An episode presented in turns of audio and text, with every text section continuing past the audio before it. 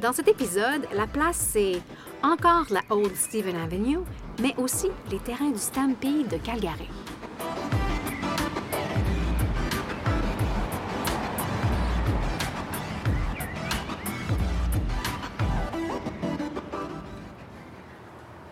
On a donc poursuivi notre marche vers l'est sur la 8e avenue, la Stephen Avenue. Et là, on est rendu à, une belle, euh, une belle place publique euh, très verte, très pleine de verdure, la Plaza Olympique. Puis la, la Plaza Olympique, euh, on est à, donc on est à l'extrémité est euh, de, de l'avenue Stephen, ou euh, Old Stephen, qu'on a parcouru toute la journée aujourd'hui.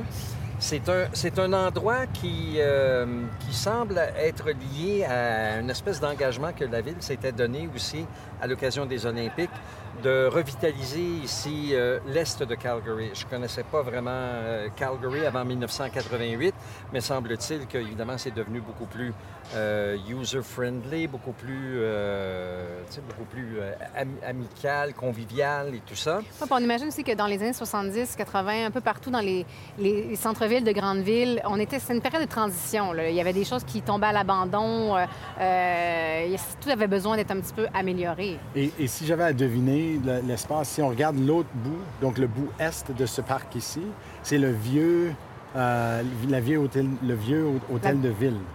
Donc, j'imagine que c'était un genre de place publique, comme un town square, genre, qui s'est trouvé ici.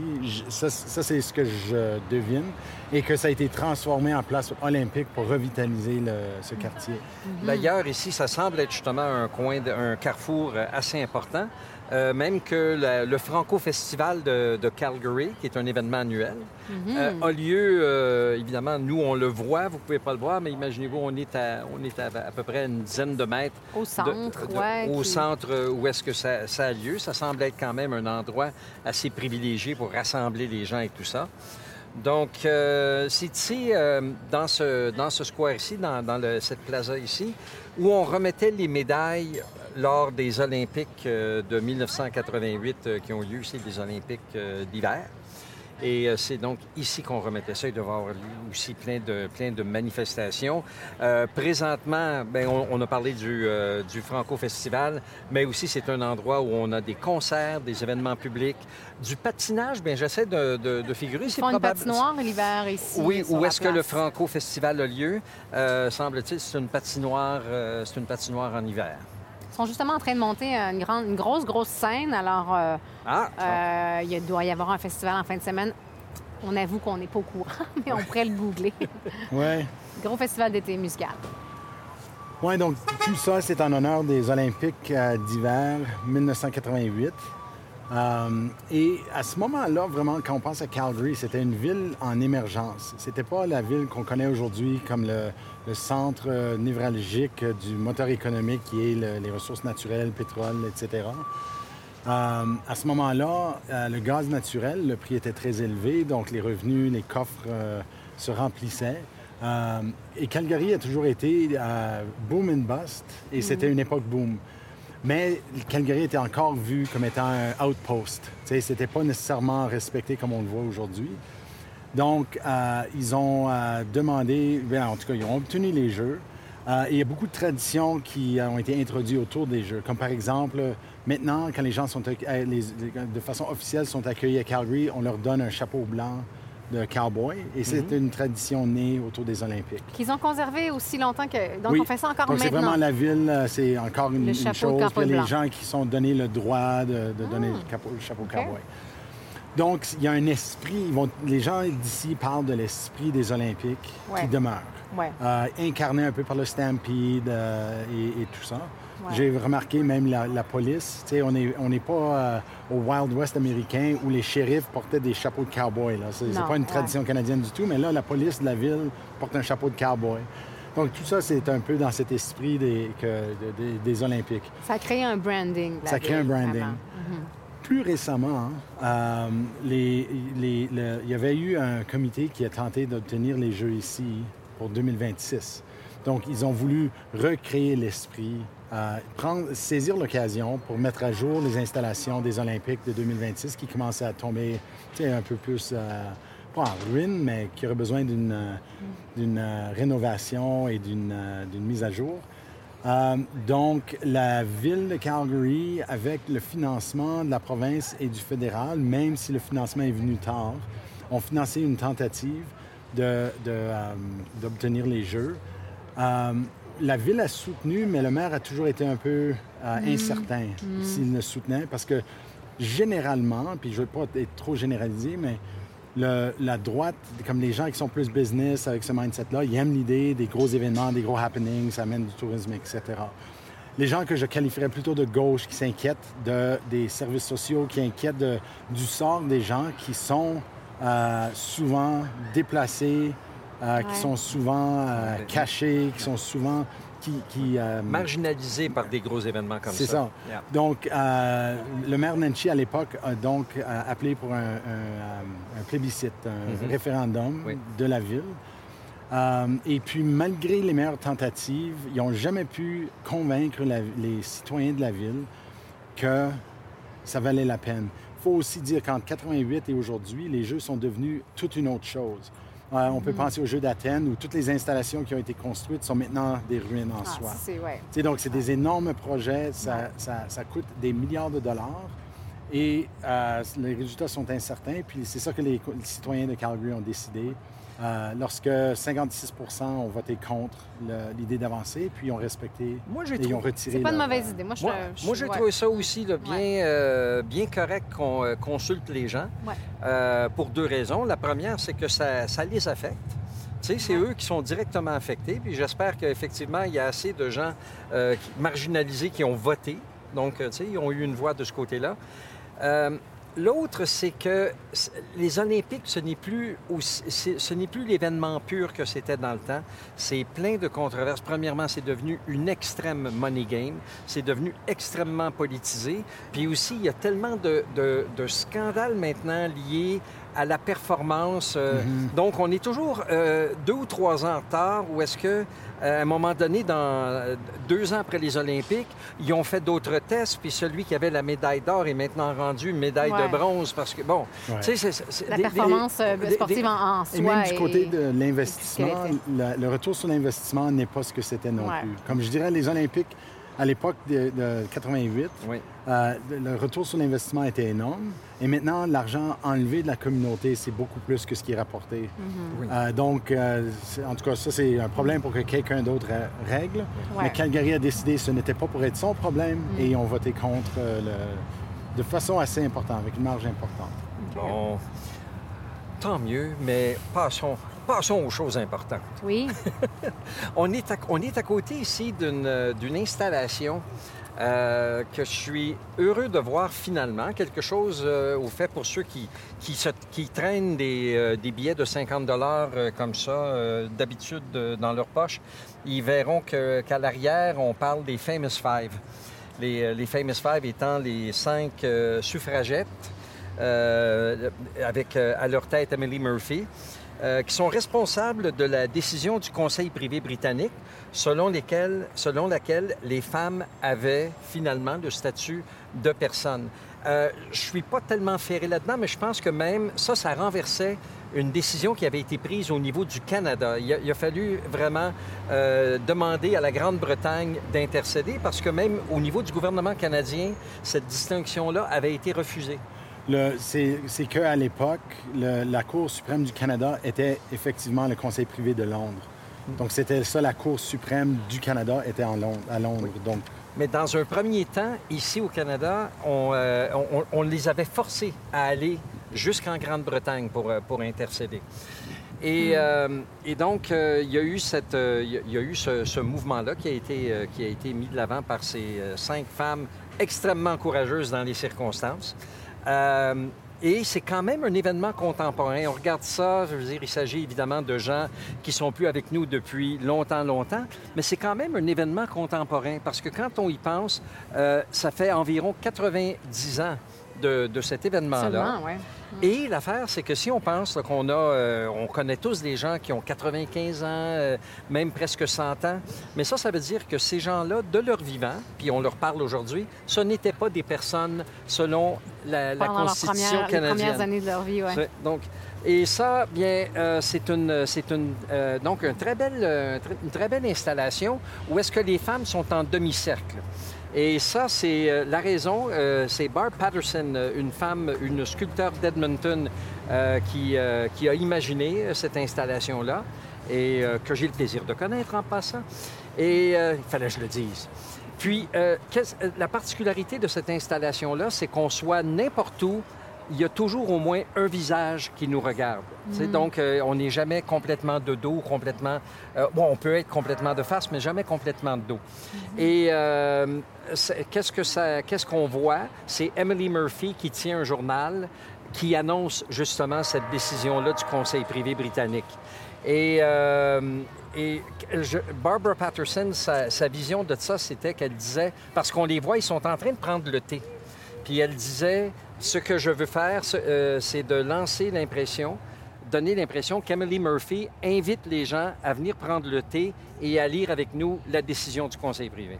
Donc voilà, c'est une très belle installation et tantôt, quand on aura une minute, je vais aller faire, je veux qu'on me prenne en photo avec Oui. Emily Murphy. Comme euh, tout plein d'autres touristes, justement, qui, depuis qu'on est arrivé, euh, se prennent en photo avec les touristes. Les enfants grimpent sur les statues, mettent les doigts dans les nez des femmes. Ouais, ouais, J'espère qu'ils lisent au moins ouais.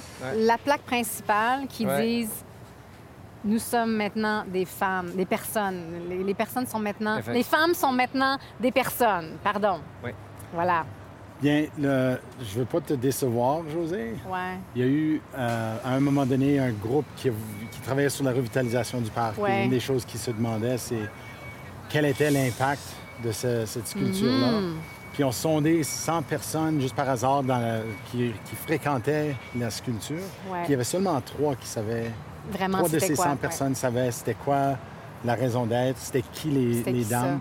Elles- plusieurs pensaient que c'était un hommage aux aînés. Ouais. Euh, parce que les- la sculpture, on voit assez clairement que c'est des dames âgées. Ouais. Euh, Ouais. D'où la nécessité d'avoir une culture comme ça. Ouais, si on ne ça. se souvient pas, si c'est pas dans la, déjà dans la, la mémoire collective qu'on a une- que, que cet événement-là est arrivé. Non, mais c'est le- Ouais. ce que le sondage ce que le sondage disait un peu, c'est que ça passait même pas. L'œuvre d'art faisait pas passer le message. Et là, Non. ça, c'est le défi de l'art public. Hein? C'est ça. Euh, qu'on veut historique et tout. Euh, puis je blâme pas l'artiste. Je veux dire, l'artiste a, a fait son possible et tout. Mais est-ce que le message passe? Est-ce que c'est assez euh, provocateur aussi pour que quelqu'un, une jeune femme peut-être, une, une- une jeune enfant, voit cette œuvre d'art-là et ait une réalisation, une révélation complètement choc qui va la marquer. Mais là, on voit comment les gens jouent autour de la statue, se prennent en photo, ha ha ha, ha, ils repartent. Je suis pas sûre. les vieilles, Je suis pas puis- sûre que ça a l'impact qu'on voudrait. Mais bon, Mais Dieu, peut-être comment que- faire à part ça? hein? ben, Mais, ouais. ouais. À ouais, à l'époque même de l'installation, et moi, moi, je suis un fan de, de controverse. Je trouve que quand on fait quelque chose de vraiment bon, Ouais. euh, que ça devrait provoquer au moins une Ben, réaction. Ben voilà. Et donc, lorsque on est venu pour l'installation, on voit à côté, il y a un restaurant, le Teatro. Et eux, ils ont réagi disant euh, qu'ils ne voulaient pas que ce soit à côté de leur restaurant. Et leur raisonnement qu'ils donnaient publiquement, c'est qu'ils ne voulaient pas que ce soit trop perdu euh, en étant près de leur Oh, restaurant. Ils, ils s'inquiétaient qu'il n'y aurait pas assez de spotlight sur la sculpture. Le message Si- serait dilué un peu. le message serait dilué. Euh, Mm. la, la- la doi- la vice-doyenne de la faculté des beaux-arts à l'Université de Calgary, par contre, aimait beaucoup Ouais. euh, la sculpture et puis elle avait toutes sortes de raisons à, à elle pourquoi elle trouvait que c'était approprié puis c'était bien situé. Euh, il y avait aussi une chronique dans le journal où on soulevait ce qu'on a déjà soulevé euh, dans une, euh, une ancienne saison avec Emily Murphy et c'est euh, son passé un peu croyante dans la supériorité de certaines races, la supériorité génétique de certaines ou l'infériorité génétique de certaines personnes. Donc euh, c'était controversé au moment où ça a été lancé, mais mais une chose que juste visuellement, j'ai vu la même chose que toi, José, on dirait qu'il y a une attraction. Comme les gens viennent au, au sein Oui. de ce- ces cinq femmes-là pour Ouais. toucher, pour faire partie de ça. Donc, dans ce sens-là, j'aime l'art public qui, qui engage le public Ouais. comme ça. tu sais. Donc, ça permet ça. Moi, mon, impression, c'est que peut-être que par, parce que c'est une, une, une sculpture hyper réaliste. Les gens peut-être manquent le message. Des fois, il faut mêler un peu de réalisme, de figuratif à de l'abstrait ou quelque chose pour que les gens fassent Wow, euh, je comprends pas, il faut, faut que je. Mais bon, on n'aura pas la réponse aujourd'hui, mais c'est vrai que.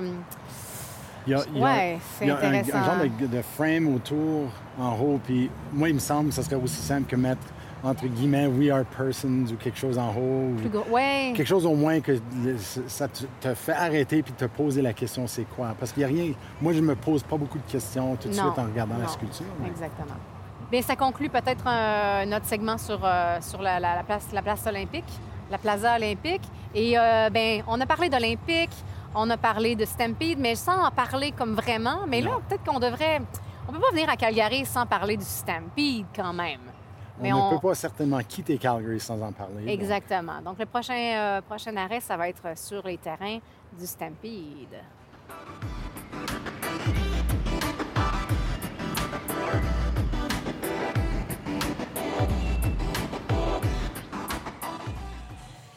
Donc, on a vraiment essayé, on voulait vraiment, on s'est même rendu sur les terrains du Stampede, mais le vent s'est levé, le ciel s'est ennuagé, c'est devenu très, très gris, gris très foncé. Et on s'est dit, oh, oh! Et avant de se faire prendre par la pluie, on a rebroussé chemin et on s'est rendu finalement au point où on devait conclure euh, cet épisode au King Eddie. Si vous avez écouté les épisodes précédents sur Calgary, vous saviez qu'on devait terminer l'épisode sur euh, East Village, Eau Claire, au King Eddie. Euh, et qu'on n'a pas pu parce que c'était fermé. On s'est cogné sur la porte, mais on s'est dit on va se rattraper, on va finalement y aller au Eddie. Et là, donc on est là. On est là pour vous parler évidemment du Eddie, mais avant, on va faire le segment qu'on avait prévu de faire sur les terrains du Stampede et vous parler aussi de Scotsman's Hill en même temps. Donc, euh, on est très bien, on est à l'abri du mauvais temps, on a un verre devant nous, mais avant de parler euh, alcool, on va faire ce qu'on aurait dû vous faire dehors, mais qu'on fait à l'abri de- des intempéries et des surprises. Oui. Voilà. Ben, c'est drôle, euh, je me sens comme si je connais les terrains du, du Stampede encore mieux maintenant parce qu'on on a dû chercher chaque raccoin qu'il n'y a pas pour trouver un abri pour de, de la tempête, mais euh, finalement, je pense qu'on a bien fait, On a fait le bon choix. de, de quitter. Euh, et puis, on se rend compte euh, pendant tous les épisodes qu'on a, ou tous les, le tournage qu'on a fait à Calgary, euh, l'impact que le Stampede a sur la ville. ouais. Parce que euh, on, on- on doit avouer, on est ici euh, quelques jours après que le Stampede a eu lieu et euh, on voit des traces partout, partout, partout, Ouais. partout. Les menus sont tout en fonction du Stampede, l'habillement de la police. je veux dire, les, on a demandé, pose- posé la question sur un peu le menu de bière, puis il a dit ouais, la moitié sont vides parce qu'on a vidé tout notre stock pendant le Stampede. Les Donc, employés sont fatigués. Ouais. Ben, ils sont fatigués. Ben, les employés. Mais c'est drôle que tu mentionnes les employés parce que même sur, comme sur le plan corporatif, Ouais. les 10 jours du Stampede, c'est des congés, on quitte le travail tôt, Ouais. on, on veut que tout le monde s'habille en cowboy. C'est vraiment un esprit de la ville. Et c'est c'est vrai de dire que c'est le plus grand festival Euh, Extérieur au monde. extérieur au monde. Mm-hmm. Et euh, c'est, comme je dis, une ville entière qui est mobilisée autour de ça. Mm-hmm. Euh, et ça, ça l'a toujours été, en quelque part, euh, comme le, le premier... le- le- le- je dirais pas le premier, la première édition, mais comme le, le grand-grand-parent du Stampede qu'on connaît aujourd'hui, Mm-hmm. Ouais. euh, est né en 1884. Donc, un an Ouais. après l'arrivée du train même. Ouais. Euh, il y avait déjà une, une- un- un- une masse suffisante de ranchers, de cowboys, de tout ça, que ça valait, que ça valait la peine d'avoir une foire agricole. Donc, on a organisé des foires agricoles où le- on faisait des rodéos. euh, il y a euh, la, la possibilité de voir pour acheter des choses pour son, sa ferme, son ranch, etc. Mais c'était pas vraiment le Stampede parce que c'était pas annuel. Euh, c'était pas nécessairement un party, c'était vraiment une foire agricole. Ouais. Euh, donc, de 1884 à 1912, il y a, ça, ça va et ça vient. Comme il y a des, comme, euh, une période de six ans où il y a un Stampede à chaque année, puis ensuite, il y a dix ans où il n'y a rien. Euh, ok. par exemple, jusqu'à 1912. Puis 1912, même le Stampede lui-même, euh, il euh, reconnaît que sa date réelle de naissance est 1912. Ça s'appelait même pas Stampede avant. Oh, il y avait des noms, tout- je il y a eu pourrais vous lire euh, noms. une liste, Ouais. c'est vraiment un paragraphe de noms. Le Calgary Agricultural and Industrial Fair, puis le Dominion Exposi- Exhibition, puis toutes sortes Ouais. de choses. Ouais. Um, Mais c'est en 1912 que Guy, Guy Whittick prend responsabilité du Stampede et c'est à partir de ce moment-là que ça devient ce qu'on a aujourd'hui.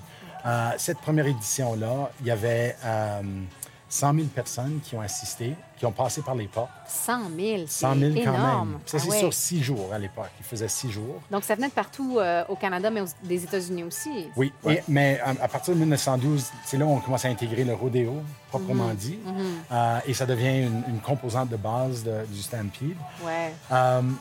On dit que la toute première avait généré 120 000 en revenus. Donc, Wow. c'était un, beau revenu, puis Ouais.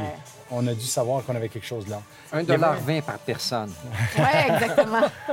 Les, on, euh, le Stampede reconnaît quatre grands.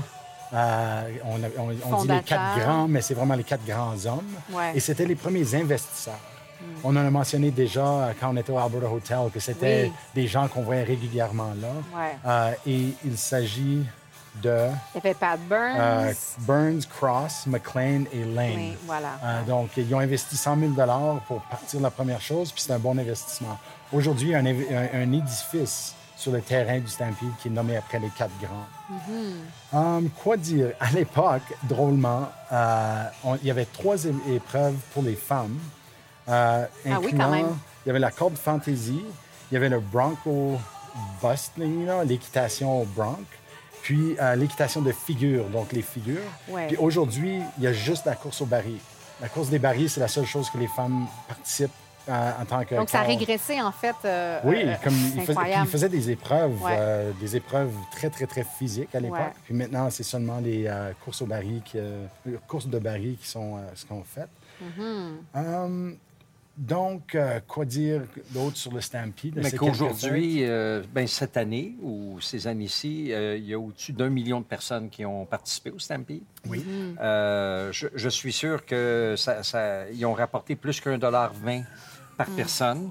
Ça doit, Mm. Oui, être, ça doit être pas mal exponentiel, mais avec. Et en avec revenu indirect, donc comment ça, Ah. comment ça génère de l'économie Ben, dans la ville entière? Juste pour vous donner une idée, Ouais. Euh, en 2003, ils ont lancé un plan sur 20 ans, Mm. ou excuse, sur 15 ans, qui nous amène à l'an dernier. Euh, évidemment, ces plans-là, ils, retardent, mais Ouais. euh, le fédéral, en février de 2019, a annoncé 166 millions de dollars d'investissement dans l'agrandissement des terrains du Stampede. Donc ça, puis, parce que c'est un business, là, on parle de- d'élargissement, il va y avoir des centres de- d'éducation, il va y avoir toutes sortes de choses qui vont être ajoutées. Euh, dans un plan de 550 millions de dollars d'investissement pour l'agrandissement du Stampede. Wow. Qui vont Et- récupérer sans problème. Et euh, j'étais justement pour dire, des investissements comme ça viennent parce que les gens savent que l'argent Ben reviendra oui, euh, ben oui. ouais. double. Ah. Donc voilà. Et on ça. pourrait dire, euh, en, petite anecdote, Oui. il y a six chevaux, je pense, qui ont dû être euthanasiés encore cette année. Et il y a eu une manifestation euh, dans les jours euh, qui viennent de, de- de passer. Là. Euh, pas une grosse manifestation, mais il y a quand même certains citoyens qui s'offusquent qu'à notre, notre époque, on ait encore euh, quand même des activités euh, où les animaux sont ben, maltraités, en tout cas, qui, qui, qui en subissent, euh, ben, qui, ça, qui sont les victimes, disons, de cet entertainment euh, de- du, euh, du rodéo. Mais voilà, c'était mon petit point à Ton mentionner. petit, Juste pour- ton petit rant. mon- oui, mais Ton juste, juste contre- pour voir le- ton contrepoids, le contrepoids Ouais, de ces événements-là. Oui. Oui. Excellent. Oui, et c'en est un gros.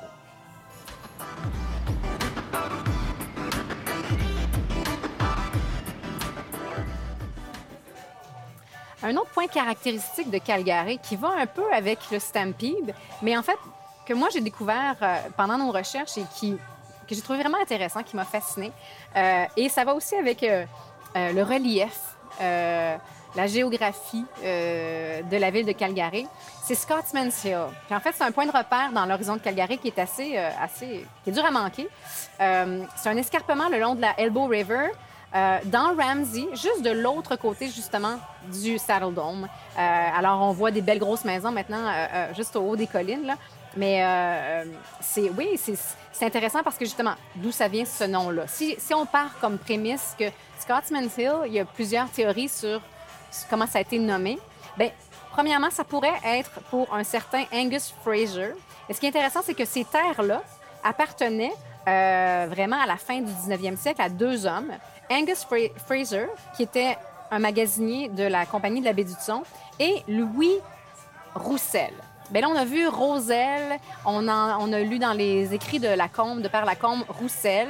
C'est probablement plus Roussel que Roselle, mais ça peut euh, Ça arrive assez souvent à cette époque-là, Et- où les épilations sont... les épilations. Des fois, c'est par l'oralité que les choses sont- changent et tout ça. Et euh, Fraser, Fraser était un Écossais. Donc, ça se peut que ça soit euh, nommé euh, pour son propriétaire, euh, Scotsman's Hill. Euh, mais ça peut, il peut y avoir une autre raison un peu aussi pour ça. Et c'est que justement, cette belle colline-là, quand on s'y installait, on pouvait voir les, euh, les activités du Stampede gratuitement. On n'avait pas besoin de payer. On les voyait au loin. Et Bon, ben apparemment, les Écossais à l'époque étaient peut-être pas ceux qui, euh, qui gagnaient le plus d'argent. Ces terres-là étaient occupées par des ouvriers beaucoup et des gens qui travaillaient à la mine parce qu'il y avait une, une- une carrière de pierre de grès. Et peut-être que justement, ils étaient un petit peu cheap, les. Écossais. Oui, ben, c'est ça, c'est c'est l'image mythique aussi qu'on s'en fait, là, parce Ouais. qu'on on, on est, on est tous le Scotsman de quelqu'un d'autre, donc euh, c'est... Oui, il n'y avait Ouais. probablement pas juste des Écossais qui allaient là pour regarder le Stampede. Non, non. hein. Euh, mais en tout cas, le, le- le- le nom est resté. Ça s'appelle Scotsman's Hill maintenant. Comme j'ai dit, c'est dans Ramsey. Euh, Peut-être dire quelques mots sur l'endroit même, là, mais c'est- parce que c'est toujours intéressant d'entendre ça. Mais on dit que ça, serait, ça se serait formé, cet escarpement-là, à la fonte des eaux des canaux de l'ère glaciaire il y a euh, 12 000 ans. Mais en tout cas, parlons peut-être de Louis Roussel. On a quand même quelques, quelques informations sur lui. Euh, et lui et Angélique, sa femme, tous les deux métis. C'est vraiment les premiers colons de Calgary avec Angus Fraser, venu de Montréal en 1842. Ils travaillaient à la, à la, à la compagnie de la baie du Son, comme on a dit, mais ils ont construit dans ces... Ils, ils possédaient, ils ont, il y avait des homesteads, donc il y avait des, des- de gros terrains, en fait, à- dans Ramsey et, et Inglewood à cette époque-là. Ils ont construit des habitations, des écuries, des enclos, euh, des entrepôts. Apparemment que le, le fameux bonhomme Roussel était un chasseur de buffalo, mais il, il transportait de la marchandise aussi. Donc, il achète ces terres-là en 1880. Euh, et finalement, euh, il les achète d'un- autre métis, Antoine, Anthony Godin. Euh, mais il les revend pas très longtemps après. Et on s'est dit que oh, il n'a pas vendu un bon moment, en fait, euh, parce qu'il n'est pas resté là tellement longtemps. Et ça a dû valoir très rapidement beaucoup, beaucoup, beaucoup d'argent. le- plus que le boom se- s'exprimait puis que les gens arrivaient en train en masse, là, Ouais. d'un jour à l'autre, ça aurait monté le prix. Et lui a vendu juste avant ça, en fait, juste avant l'arrivée du train. Alors voilà pour, euh, pour Roussel. Et, moi, je trouve ça vraiment, euh, c'est beau. C'est- dans le relief de Calgary, je trouve que c'est une colline vraiment, euh, ouais, intéressante. Il y a aussi, il y en a qui, qui pensaient à un moment donné que ça avait peut-être été, utilisé par les Autochtones avant comme un, un de bison. Euh, mais apparemment qu'il n'y a aucune preuve de ça. Et dans dans l'archéologie, on a peut-être fait des fouilles, des choses comme ça. Alors, c'est c'est pas, pas très vrai. Mais par contre, c'est vrai qu'il y avait beaucoup de bisons avant euh, l'arrivée des Européens. Euh, parce que toutes les collines de Calgary, en fait, étaient recouvertes d'herbes courtes. On appelle ça de la fétuque, des herbes courtes, courtes très denses, et ça les, ça attirait les bisons qui venaient brouter carrément, ils venaient, venaient manger ça. Donc c'est intéressant, moi j'aime beaucoup ima- m'imaginer de quoi avait l'air Calgary peut-être à cette époque-là, puis c'est vraiment un paysage super fascinant, un peu avec ces buttes-là couvertes d'herbes vertes et tout. euh, en tout cas, euh, ouais, allons-y euh, de notre imagination. Voilà pour Scotsman's Hill. Parfait. Euh, juste un, un petit ajout, c'est Oui. que Scotsman's Hill est aussi euh, un des, euh, des- sur la frontière de la- du quartier Ramsey. Pour ceux qui prennent des notes méticuleuses sur la- notre- nos épisodes à Calgary, vont, vont se rappeler que après que les Oblats sont chassés de la paroisse de St. Mary's en 1913, brièvement, les euh, paroissiens ont essayé d'utiliser la paroisse Sainte-Anne pour euh, euh, comme leur paroisse Créer une nouvelle paroisse. C'est ouais. ça. Et, mais c'était l'autre côté de la rivière. Ouais. C'est, euh, il faut monter. C'était vraiment pas con- convenable. Ouais. Et c'est dans ce quartier-là que, encore aujourd'hui, il y a la paroisse Sainte-Anne, il y a l'école Sainte-Anne, tout le reste. Mais si on saute plus tard, en 1984, l'école Saint-Antoine est la première école francophone. Dans ce quartier-là, En Alberta.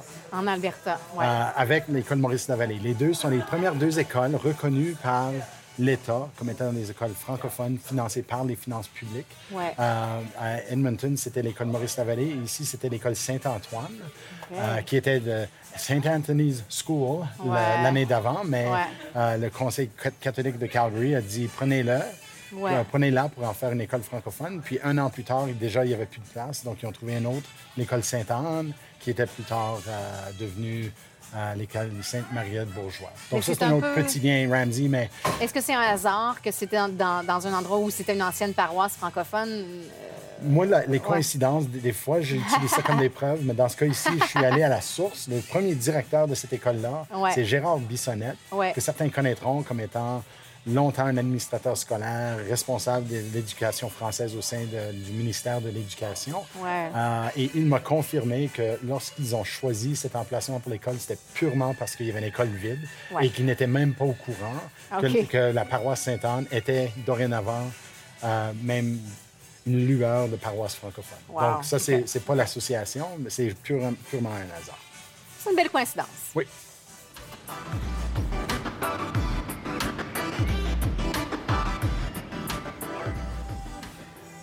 Bon, mais nous voilà en fin de journée et nous voilà dans un endroit iconique. Je me sens bien chez nous, malgré le fait que c'est la première fois que je viens ici. Euh, c'est le fameux King Eddie, ou le Eddie pour les intimes. Je me considère comme étant un intime parce que l'histoire de la musique euh, euh, est partout ici, malgré le fait que ça a été reconstruit et tout ça. Euh, le King Eddie est un endroit légendaire de blues, mais euh, ce côté-là de l'histoire est quand même relativement récent. C'est surtout arrivé à partir des années 1980, alors qu'un aficionado de, de blues avait décidé d'acheter le King Eddie, qui était déjà, qui était un hôtel qui avait une réputation un peu un peu partagée. C'est-à-dire, c'est un endroit fort sympathique, les habitués venaient ici, mais c'était devenu un peu rough and rowdy. Euh, D'ailleurs, le, bonhomme qui, euh, qui est venu acheter euh, le King Eddie en 1982 euh, a voulu convaincre sa femme que c'était un, bon investissement et il est venu avec elle visiter l'établissement. Et lorsqu'ils sont entrés, il y avait deux gars qui se battaient avec euh, des bâtons de poule. Donc, euh, donc euh, sa, sa femme a dit no go, puis évidemment, éventuellement, il- l'a acheté. Et au fil des ans, on a eu des gens ici comme B.B. King et d'autres qui sont venus ici au King Eddie donner leur spectacle, d'autres artistes de réputation internationale. Euh, c'est un hôtel donc qui date de 1905. Et euh, à l'époque où est-ce que la 9e avenue s'appelait Whiskey Road. Et euh, on remercie Mandy Alvarez, qui est la, qui est la relationniste ici pour le King Eddie, de nous avoir donné un peu cette information-là. Mais il y a une autre information qui est, dans le fond, qui, est un peu inquiétante, c'est que c'était un des premiers bars à être... euh, où est-ce que la euh, déségrégationné ou je Ouais, ne sais ouais, pas exactement est-ce que c'est un est-ce que c'est un vrai Je mot? Homme-femme. fait qu'imaginez, non pas homme-femme, je crois que c'était noir et blanc, c'était au niveau de la race. Ouais, Et- disait tous ceux qui avaient l'argent pour payer un verre avaient le droit de boire. Exactement. Donc, le King Eddie, lui, quand je dis que c'est inquiétant, je veux dire, c'est c'est surprenant plutôt. Ouais. Mais quand même, il y avait des endroits comme le King Eddie où est-ce que si tu avais ton 25 cents, tu avais le droit à ta shot de whisky. Et euh, on ne faisait pas de, on ne faisait pas de, différence euh, à ce niveau-là et ben tant mieux. Euh, donc, le King Eddie a, a- fonctionné donc de 1905 à 2004 euh, sous différentes incarnations. Donc, les dernières 20 années, c'était à l'époque du blues. Et euh, en 2018, euh, de, 2000 de 2004 plutôt à 2018, ça a été fermé. Ça a même été identifié comme étant, euh, euh, comme étant euh, sujet, à, sujet à la démolition? Oh. Et il y a eu un lobby pour garder ça ouvert. Il y a eu une reconstruction. Le National Music Center, qui est ici à côté, euh, a lobbyé, ils se sont associés pour garder, euh, pour garder le, le, le Eddy ouvert. Euh, une chose que j'ai apprise par Maddy Alvarez, c'est que les deux sont quand même indépendants l'un de l'autre. Ils collaborent à bien des niveaux. Je pense qu'ils partagent euh, du personnel des- au niveau des relations publiques et de l'administration, mais ce sont deux établissements bel et bien distincts, même s'ils sont rattachés euh, par le cœur et, et- et tout ça. Euh, donc, euh, c'est un. euh, le, le Eddy maintenant est un restaurant, une salle de spectacle aussi qui est encore très, très, très euh, active. En 2018, au fait, le King Eddy s'est vu remettre le prix du meilleur building historique. Et, euh, et Maddy nous disait tantôt, parce qu'on voit ici l'intérieur, c'est tout, c'est tout en briques, elle, nous, elle nous promet que les briques ont toutes été remises parce que ça a été défait. Ils ont conservé les briques et ils les ont remises à quelques, à quelques pieds seulement de leur emplacement original, Original. malgré les modifications qu'il y a eu.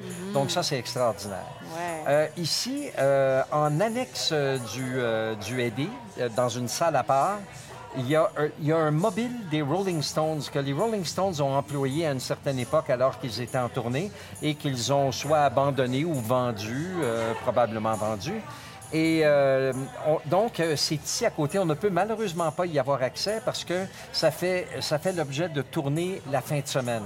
Si on est ici la fin de semaine, on peut donc euh, payer, j'imagine, et aller, euh, aller voir cette, ce- ce- cette, salle ou ce mobile historique d'enregistrement où on enregistre encore des disques avec l'équipement de l'époque.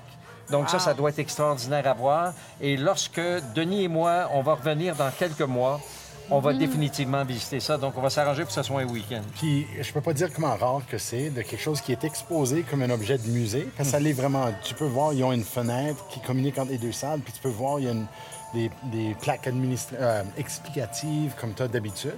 Ouais. euh, à quelque chose qui a l'air d'un objet de musée, mais c'est utilisé régulièrement. Ouais. C'est bien. Oui, oui. cool. Puis, puis d'ailleurs, avec le, National Music Center à l'étage ici, ils ont d'autres studios et tout ça. Au fait, si vous venez ici, vous allez voir qu'il semble avoir une passerelle entre le King Eddie et euh, les studios ici jusqu'au National Music Center, mais ce n'est pas vraiment une passerelle. On euh, Maddy Alvarez nous a appris qu'il s'agit quand même de studios. Il y a un accès, mais c'est un accès privé. C'est pas au Euh, public, pas ouvert au ce n'est- public. ce n'est pas public. Moi, je, je- je trouvais ça bien que ce soit une passerelle, mais écoutez, on Ouais. Ne peut pas tout avoir. Ouais. Une chose qui est typique aussi de- du fameux King Eddie, c'est que notre ex-premier ministre et euh, popu- euh, populiste, euh, Mm. populiste hors pair, Ralph Klein, c'était un de ses, je le dis en anglais parce que c'est vraiment une belle expression, c'était un de ses watering holes. C'est, il- il se- au fait, il se promenait, c'était un bon vivant, Ralph, on le sait.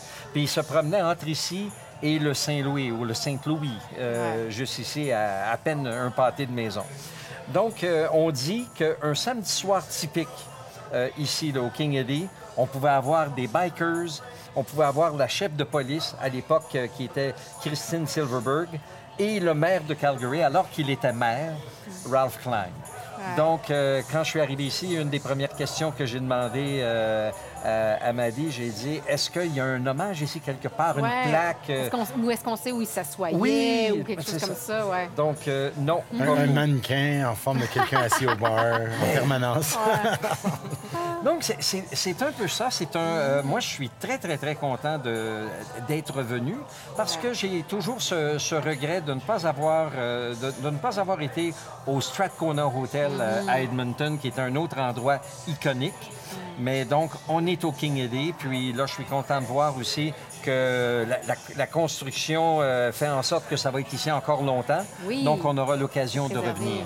Le contraste est magnifique. Moi, c'est ce que j'aime beaucoup avec la modernité du design du National Music Center et le vieil, le vieil hôtel du début du, du, du 20e siècle, préservé avec à la fois l'enseigne euh, sur les de, peint, sur les murs de briques, mais aussi le- le- l'enseigne en néon, qui est vraiment magnifique, en vrai, qui est vraiment beau sur le coin de l'immeuble. Ça fait vraiment, ça fait des belles photos. On a pris une photo de, de Ronald aussi tout à l'heure devant le King Eddie avec euh, le National Music Center derrière. C'est vraiment une belle place. hein. On mettra la photo sur la, la placepodcast.ca. Exactement, exactement. C'est une belle place pour boire un verre aussi. Alors, on s'est quand même, euh, on continue notre tradition. On, on- on a commandé quelque chose à boire parce qu'on l'a bien mérité avec une journée euh, remplie de soleil et de pluie. Euh, et c'est intéressant comment les choses se bouclent.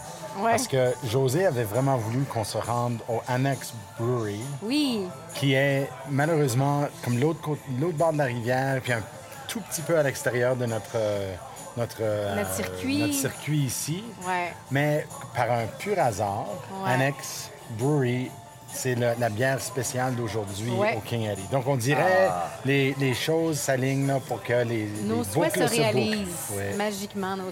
Donc, vous buvez une, une, une bière, chacun une bière différente de Annex Ale. euh, Euh, moi, c'est Oui. une annexe Ale et je crois qu'Isaël aussi, c'est une annexe Ale. Et il, il nous fait signe de la tête parce que présentement, il est en train de contrôler, euh, contrôler no- notre enregistrement. Puis, euh, Ouais. Donc, euh, oui. Puis Euh, elle est bonne? elle est bonne? Vous buvez la même chose ou c'est un... un- Elle, elle est bonne, mais je, mais je dirais que c'est c'est un peu une bière non-descript tant qu'à moi. Je veux dire, moi, j'y bois. Elle est très une bonne. blonde... Mais elle laisse pas une impression que. Euh, Non, elle, elle me donne. Elle, elle n'est pas caractéristique autant que, que d'autres qu'on a pris, là, où est-ce qu'il y avait, comme par exemple, des, des- comme les, euh, les, les bitters, des choses comme ça, là, où, où est-ce qu'il y a vraiment un, C'est un une petite goût bière remarqué? légère un peu? On dirait que c'est une blonde légère un peu. Ouais, c'est un wheat ale. Ah, OK. Oui, oui. Ben, puis là, je me reprends parce que ça faisait un petit moment, là, là, que je la, je la goûte un peu plus. Oui, il y, a- il y a quand même, un- il y a quand même un petit goût de fruité, là. Mais c'est pas aussi fort que certaines autres que, que j'ai pris cette semaine, que j'ai mieux aimé. Puis moi, j'ai pris quelque chose, en fait, que, que je bois rarement. Mais ce matin, Ronald mentionnait que le Bloody Caesar euh, a été inventé à Calgary. Donc moi, je ne le savais pas. Donc merci, Ronald, de m'avoir euh, appris ça. Et en même temps, avec quelle belle façon de, de, de terminer nos trois épisodes sur Calgary. Moi, je bois quelque chose qui a été inventé ici. Je, suis- je suis assez impressionnée. Donc, euh, si vous voulez que je vous raconte un petit peu euh, l'histoire que, que j'ai cherchée, évidemment, en ligne. Alors, en fait, ce serait le bartender de du restaurant de l'hôtel, l'ancien hôtel Marriott, qui est maintenant le Westin à Calgary, qui en 1969. Il s'appelle Walter Shell. Euh, on lui a demandé de créer un, breuvage, un, cocktail, pour commémorer l'ouverture du Marcos, qui était le restaurant italien de l'hôtel euh, qui s'ouvrait à l'époque. Euh, alors, il s'est inspiré de la cuisine italienne. Il a créé un mélange de palourde et craputi à la main. Il a fait ça lui-même de ses petites mains là, pendant des semaines, des crapoutir euh, de, de la palourde. Euh, il a mélangé ça avec du jus de tomate, de la vodka, de la sauce Worcestershire. Ouais. Comment ça se prononce déjà ça? Worc- Worcestershire. Worcester. Wor- Worc- Worcestershire? Worcestershire? Oh, Tu fais boy. semblant puis tu fais Worcester. Tous les francophones disent Worcestershire. Euh, du sel, du poivre et garni d'un bâton de céleri. Bâton de céleri que, par contre, je suis vraiment triste de ne pas avoir euh, dans mon verre. Des fois, c'est euh, une asperge aussi, une asperge... euh, Mais traditionnellement, c'est le bâton, là. c'est le bâton. Normalement, il y a un bâton de céleri. Puis, ben, il s'est dit, ben, pourquoi pas nommer ça, hein, vu que c'était un restaurant italien, euh, pour euh, le célèbre empereur romain qu'on connaît très bien, César. Mais ce qui est super intéressant de ça, c'est que c'est devenu un drink, écoute, tellement important. Et en fait, ce fameux Walter Shell, quelques années plus tard, suite à, à la popularité du, du- du cocktail, il a collaboré avec la compagnie Mott Mott. pour créer le jus Clamato. Bien, il- en- apparemment, il a collaboré avec les compagnies. Après, est-ce qu'il y a des dividendes de ça? Je ne sais pas. Parce qu'en fait, le Clamato, maintenant, euh, 250 millions de Mott's Clamato Caesar sont vendus, vendus par année À travers le monde. à travers le monde. Wow. C'est quand même énorme pour Donc, un encore plus gros que l'invention du Caesar, c'est l'invention de Clamato Juice. Ah, ben, comme en fait, oui. clam Ouais, tomato. ouais. Jus de tomate palourde. Wow. Puis comment il y a eu cette idée-là de mélanger la palourde à la tomate? Ben, en fait, c'est vrai que c'est un mix dans la cuisine italienne qui est assez Ouais. fréquent, mais d'en faire un breuvage, d'en faire un cocktail, c'est quand même intéressant. Ça vient de Calgary, fait que quand même, faut, Ouais. faut, faut le célébrer. Alors voilà pourquoi je bois, je bois un César ce soir. Hey, c'est- bien indiqué. Wow. Et, ça, et ça a maintenant, ça, a un peu plus de 50 ans maintenant, ce drink. Ben oui, Ouais. ben exact, oui, en fait, oui, 1969. 50 ans, Oui, Fait qu'on célèbre le, cin- le- le- le- le 50e anniversaire du 50e Clamato. anniversaire du Clamato. Voilà. Ben, voilà, c'est. Je pense qu'on là-dessus, on termine euh, nos trois, nos trois blocs sur la ville de Calgary. Moi, je pense qu'on devrait faire un cheers, peut-être, à la ville de Calgary, que nous aimons de plus en plus. De plus en plus. Et- Qui me surprend. Et je, Ouais. je suis heureux de le dire.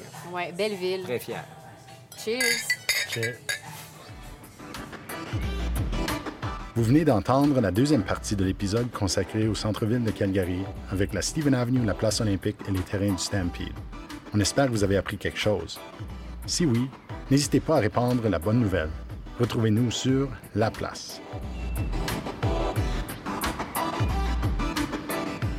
Le podcast La Place est une production de la Société historique francophone de l'Alberta, réalisée grâce à l'appui financier de Patrimoine canadien. Les co-réalisateurs de La Place sont José Thibault et Ronald Tremblay. Le sonorisateur, monteur et génie des technologies en chef est Isaël Huard.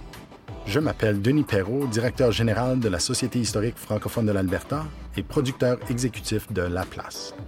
Pour connaître nos sources et pour donner vos commentaires, rendez-vous à laplacepodcast.ca ou cherchez Histoire AB sur Twitter, Facebook ou Instagram pour nous suivre.